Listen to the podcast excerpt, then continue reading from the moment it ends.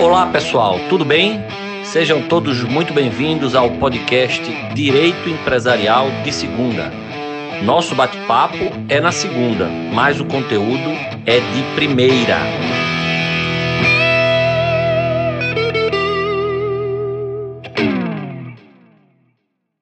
Olá pessoal, tudo bem? Vamos começar mais um episódio do nosso podcast Direito Empresarial de Segunda.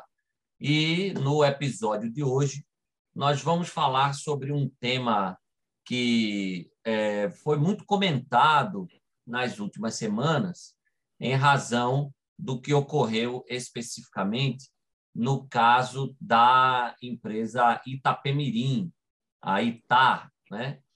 É, vamos falar sobre a participação do Ministério Público no processo de recuperação judicial, porque nesse caso que eu mencionei, houve um pedido de falência da empresa formulado pelo Ministério Público. Para conversar comigo sobre esse tema, eu tenho a honra e o prazer de contar com a presença da minha querida amiga Maria Fabiana Domingues. Maria Fabiana é advogada, é, com atuação é, é, destacada na área de insolvência, especificamente com recuperações judiciais.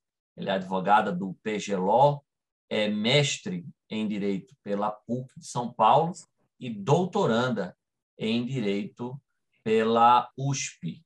É, Maria Fabiana tem também um perfil no Instagram que é o melhor perfil se você quer acompanhar as notícias e aprender sobre recuperação judicial, que é o RJ na prática. Maria Fabiana, muitíssimo obrigado pela sua presença aqui no podcast. Eu estou muito feliz e honrado com a sua participação. Eu que agradeço o convite, André. É um prazer e uma honra estar aqui participando desse podcast tão badalado já, né?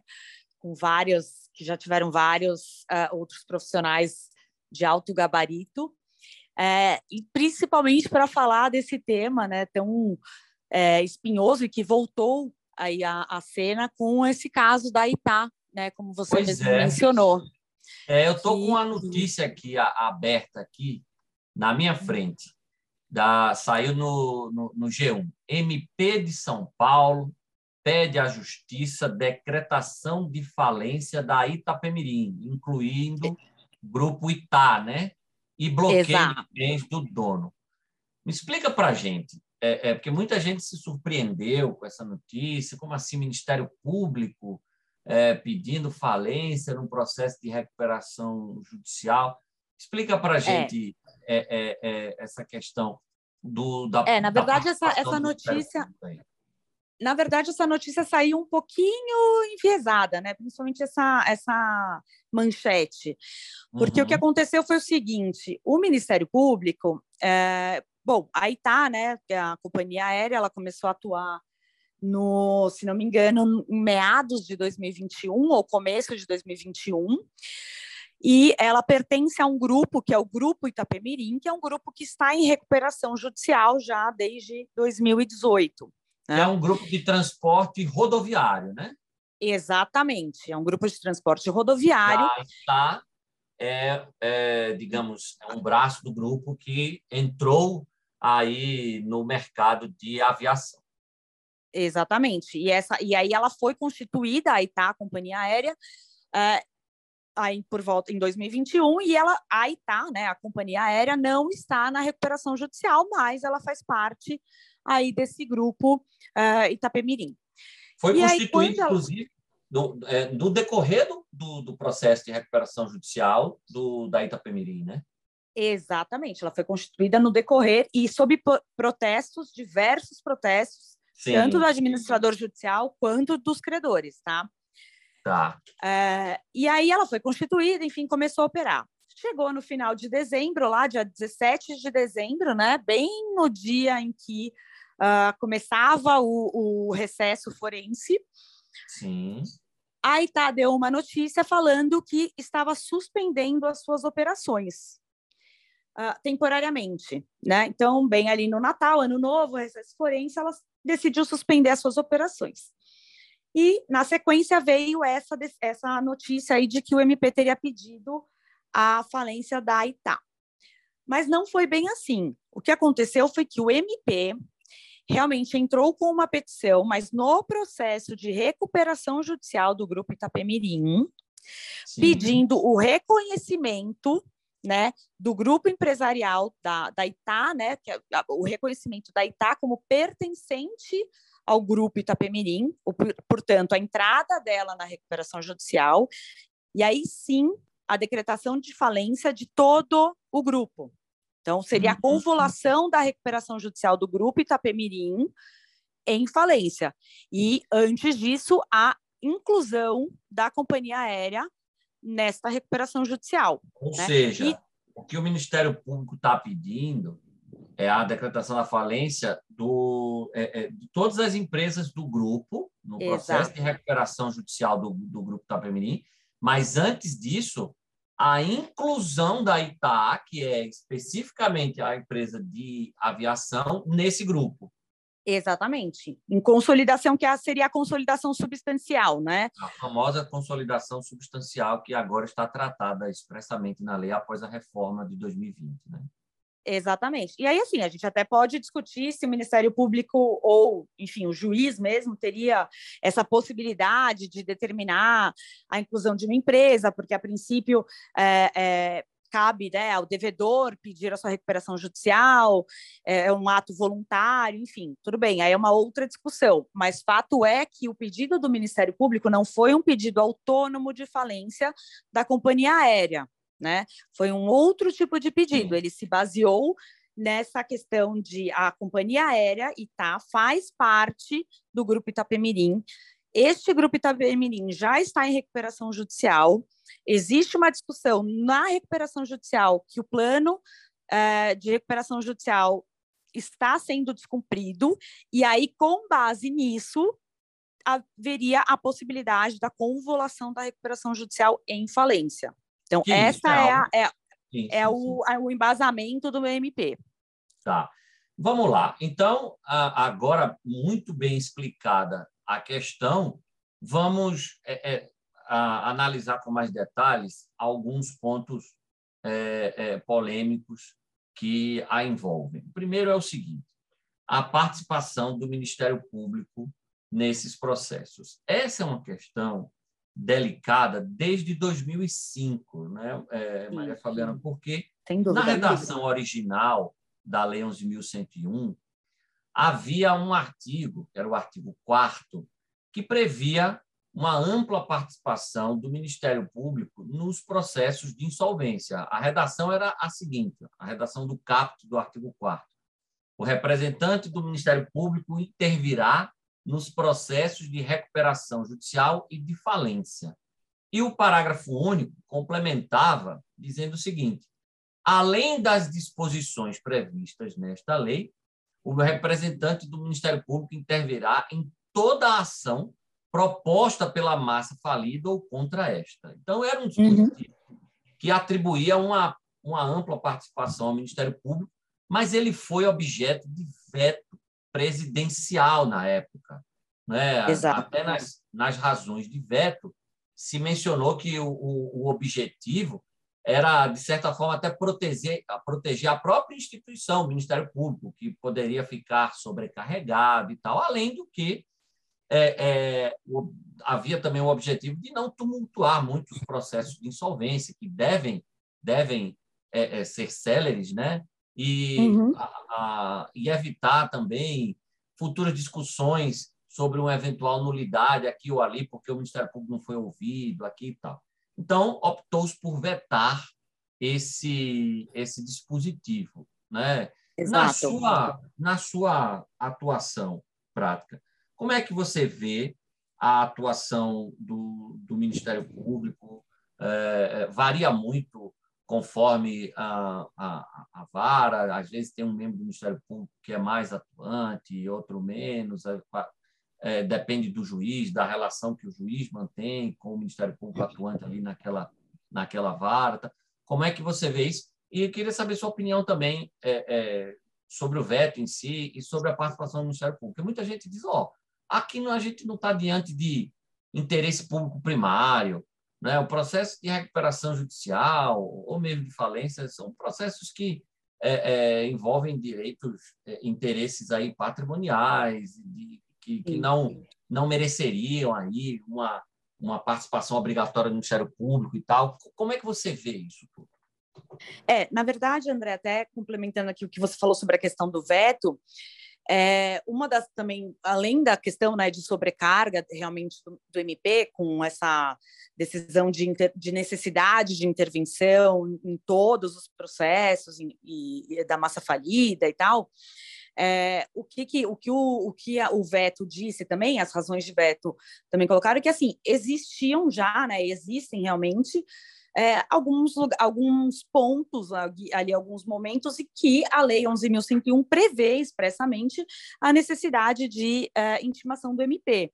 Né? Então, logo após o deferimento do processamento da recuperação judicial, é, no momento da concessão da recuperação judicial, inclusive o MP tem legitimidade para recorrer da decisão que concede a recuperação judicial, né? aquela decisão que homologa o plano, é, também da decretação da falência, enfim, existem alguns pontos ali em que o MP pode intervir, e inclusive existe também é, uma possibilidade de o próprio Ministério Público pedir, em determinados casos, a sua intimação em mais, é, em mais, mais atos, né? Para que ele Sim. possa intervir em outros atos, em outros é, em outros atos ali do processo, a depender realmente aí do interesse público que haja em determinado processo de recuperação judicial ou falência.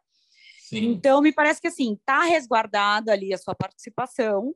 É, né, acho que não, realmente não faz muito sentido ele ter que participar de todas as ações. Imagina em qualquer ação de consumidor ou em qualquer ação pequena, né? Você ter que ouvir o Ministério Público seria é, inviável.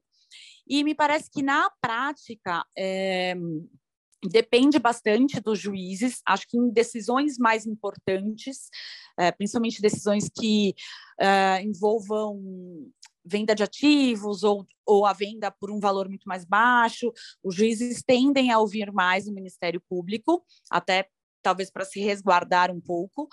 É, mas, é, a, mas a prática mostra também que assim essa intervenção é bem pontual mesmo, né? Eles é, normalmente eu, eu... o Ministério Público não é intimado de todos os atos, nem na recuperação Sim. judicial, nem na falência. É, e, e, o STJ tem precedente já dizendo que a eventual não intimação do Ministério Público não é causa é, por si só de nulidade, né? especialmente se não houver a demonstração efetiva de de um, de um prejuízo e tal. Né? Tem alguns precedentes do STJ nesse sentido. Assim como tem também um precedente do STJ, recente até, em que o, ST, o STJ reconheceu a legitimidade do Ministério Público para recorrer, mesmo na ausência de previsão legal expressa, para o Ministério Público recorrer da decisão que deferiu o processamento do pedido. Foi um caso em que o MP recorreu para diminuir a, a remuneração do administrador judicial. Ela tinha sido fixada no né? máximo, né? é, tinha sido fixada no máximo e o Ministério Público recorreu. Enfim, é, é, com esse veto, é, me parece que ficou assim o entendimento do STJ, né? Olha, não é obrigatória a participação do Ministério Público, especialmente quando a lei não determinar expressamente, né? Uhum. E eventual nulidade por ausência de participação do Ministério Público só deve ser decretada excepcionalmente e se houver ah, uma demonstração de, de efetivo prejuízo, né? Exato. Agora, esse caso da Itá é, é interessante, porque, como você bem explicou, o que o Ministério Público está fazendo é comunicar ao juiz um eventual descumprimento do plano, parece que está havendo, né? Eu não conheço detalhes Sim. do processo. E, a partir daí, pedindo a convolução em falência, o que está previsto na lei, a lei prevê, acho que é, essa convolução é, pode ser determinada pelo juízo em, é em, de ofício. De ofício, se ele ficar sabendo do descumprimento. Então, o Ministério Público está comunicando, está havendo descumprimento, você deve convolar. O detalhe aí é esse pedido de inclusão da ITA no grupo. Uma empresa Exato. que, como você explicou, foi constituída depois da, do, do, processo de recuperação social. Como é que você vê isso? É, então, aí tem uma razão também para que esse pedido tenha sido feito, né? No processo, existe uma alegação, inclusive também é, com, até por parte do administrador judicial, que está né, tá fiscalizando ali os, os, as atividades e os gastos é, da recuperanda. O que, que acontece? O grupo Itapemirim, ele, ele aprovou o seu plano de recuperação judicial, foi homologado, e neste plano havia uma previsão de venda de alguns ativos, e a venda, o produto né, dessa venda seria utilizado, então, para pagar os credores concursais do grupo Itapemirim. Certo. E existe uma discussão lá, uma, uma, uma alegação que também está em sede de análise pelo Tribunal de Justiça de São Paulo, de que 32 milhões de reais da venda desses ativos foi desviado para montar a companhia aérea Itá. Então, essa é uma das razões pelas quais o Ministério Público está pedindo a inclusão da Itá uh, na recuperação judicial, falando, bom, se vocês pegaram um dinheiro que era do grupo que está em recuperação judicial e deveria ter sido utilizado para pagar os credores da recuperação judicial para montar a companhia aérea, então a companhia aérea tem que entrar aqui na recuperação judicial. Né? Então, essa é a razão pela qual esse pedido de inclusão, é, além da, da questão societária, é, são os mesmos sócios, é a mesma direção, enfim, tem aí os outros, essas outras questões. Mas fato é que existe essa, essa discussão, essa alegação de utilização do caixa do grupo, do grupo Itapemirim para a formação aí da companhia aérea. Entendi. Ou seja, temos é, é, questões muito peculiares e específicas que envolvem esse caso da Itá, né? Exatamente. É, nesse caso específico, essa alegação é claramente uma alegação de fraude, né? É uma alegação de, uhum. uh, de desvio aí do um valor que era da recuperação judicial para para um outro fim que não é o previsto no plano e esse essa questão está sendo analisada é, pelo Tribunal de Justiça de São Paulo. Até por isso, até hoje a gente não tem uma decisão, né? Essa, essa, essa questão toda aconteceu em dezembro, né, do, de 2021.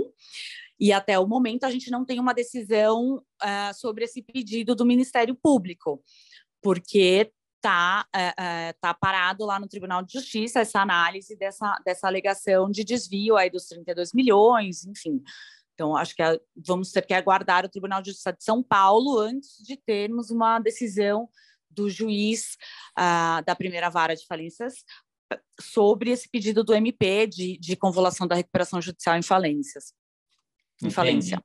Assim, é, é, esse caso da, da Itá talvez reforce os argumentos daqueles que defendem uma maior participação do Ministério Público nesses processos, né? Porque parece que tá, é, é só o Ministério Público está vendo essas coisas. É, é, na verdade, não exatamente. O administrador judicial tem trazido bastante, ah, tá. bastante tá... informações. É, todas essas questões de dessa, dessa essa parte desse desvio dos 32 milhões já tinha sido é, trazido pelo administrador judicial, é, alguns credores também já tinham levantado essa bola, mas assim esse pedido específico da decretação da falência veio do Ministério Público, né, da, da inclusão da ITA é, no grupo e convolução da recuperação e falência, esse sim veio do, do Ministério Público. Entendi.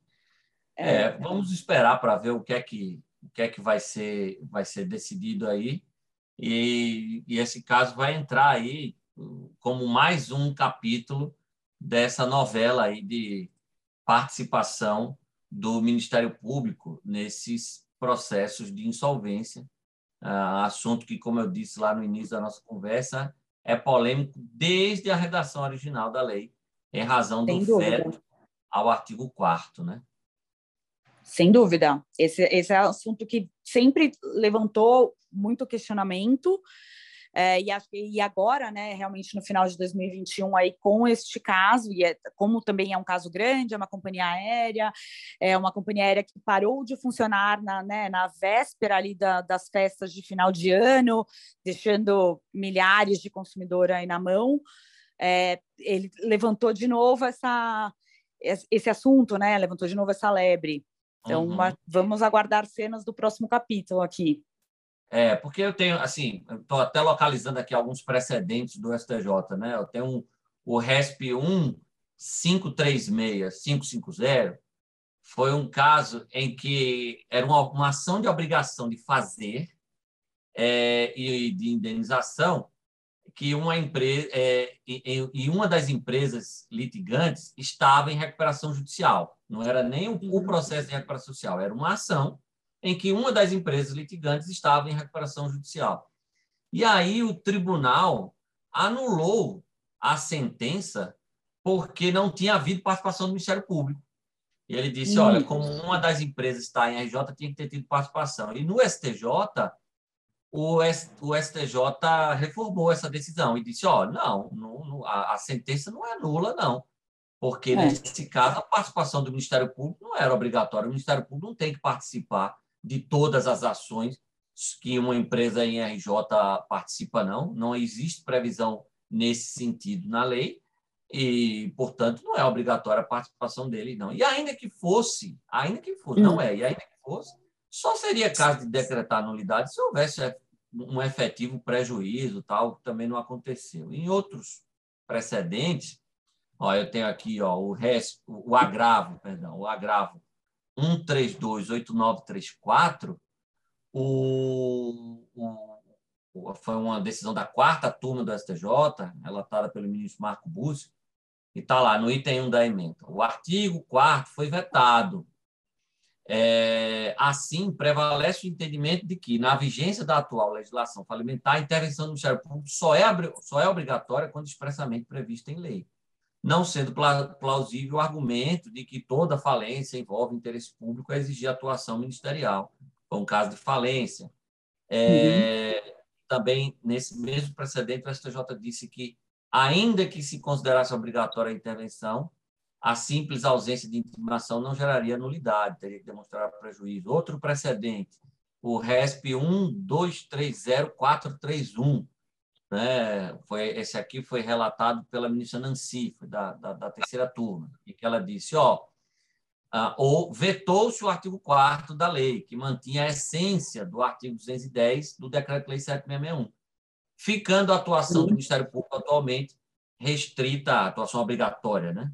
restrita às hipóteses expressamente previstas em lei. Teve aquele outro precedente que eu mencionei, mais recente, em que se entendeu que o Ministério Público poderia recorrer da decisão que defere o processamento do pedido, mesmo diante da, da ausência de expressa previsão legal, porque é, como a, é aquilo que você muito bem colocou numa de suas falas. O Ministério Público participa naqueles casos em que a lei expressamente determina, mas nada impede, isso a legislação processual até ele assegura, que ele peça para ser intimado em determinados atos, quando ele, Sim. Ministério Público, entender que deve atuar, né? Exatamente. Se eventualmente for um caso de muito, né, um caso muito grande, um caso em que se verifique que há um interesse é, ou pode haver um interesse muito maior, né, um interesse público muito maior, ele pode pedir essa participação. E isso ficou bem ressaltado é, quando do veto aí, né, nas razões de veto do artigo 4 Sim, sim, sim, sim. Isso está, está claro lá na, nas razões de veto, é verdade. Uhum. Enfim, é isso. Vamos aguardar, vamos ver o que é que vai acontecer nesse caso Itá e como é que será, então, esse mais esse capítulo sobre participação do MP em processos de insolvência. Você, tem, você quer complementar com mais algo? Mas eu acho que é isso, né? Eu acho que é isso. Maravilha. Maria Fabiana, muitíssimo obrigado pela sua participação aqui no, no podcast. Fiquei muito feliz e honrado em tê-la aqui conosco. E até uma, uma, uma, próxima participação, quem sabe, quando esses temas sobre recuperação judicial, que estão sempre agitando aí o noticiário jurídico, aparecerem, eu quero sempre poder contar com você para bater papo aqui. Ah, pode, sem dúvida. Eu que agradeço o convite e vai ser um prazer participar novamente quando você quiser.